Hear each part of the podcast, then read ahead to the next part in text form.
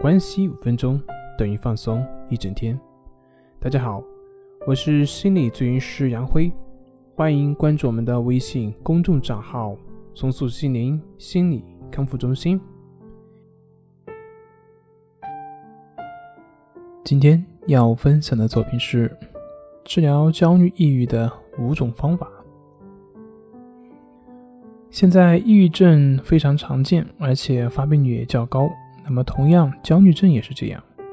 那么，有一些患者呢，他是同时会具有焦虑、抑郁的这些特征，所以呢，我们也常说叫焦虑抑郁症。那么，我们应该怎么去调整关于焦虑抑郁症呢？那么，我们总结了以下五种方法供大家参考。第一种就是安排一些高兴、快乐的事情，把愉快的活动列入到我们的日程当中。比如说去访亲朋好友，啊，去跟朋友聊天，参加野餐，去参加一些文化活动，听音乐会、看电影等等等等。第二个方法就是，因为抑郁经常会让人变得很懒惰，缺少行动力，所以行动就是它的克星。因此呢，我们需要去做一些有益的事情。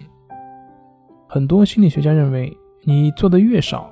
你就会做得更少。患者呢，应该定出每天的行动计划，从起床到熄灯。那么第三个方法，也就是以利他主义精神去给别人提供帮助，这是治疗精神抑郁的很好的一个方式。你应该对自己说：“我能做有利于他人的事，那么我就不是没有价值的人了。”那么与之相反，与人隔绝，离群居所。那么这样对抑郁症的影响非常不好，因此人际交往是自我痊愈的很重要的一方面的因素。第四个就是经常锻炼，很多医学家认为，慢跑、步行、快走、游泳、骑自行车等等等等，这些会增强患者的自信心，会增进安宁、幸福这些意识，会松弛精神。会提高精力。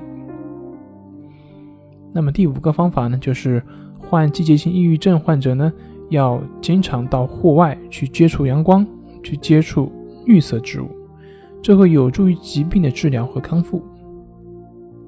好了，今天就分享到这里，咱们下回再见。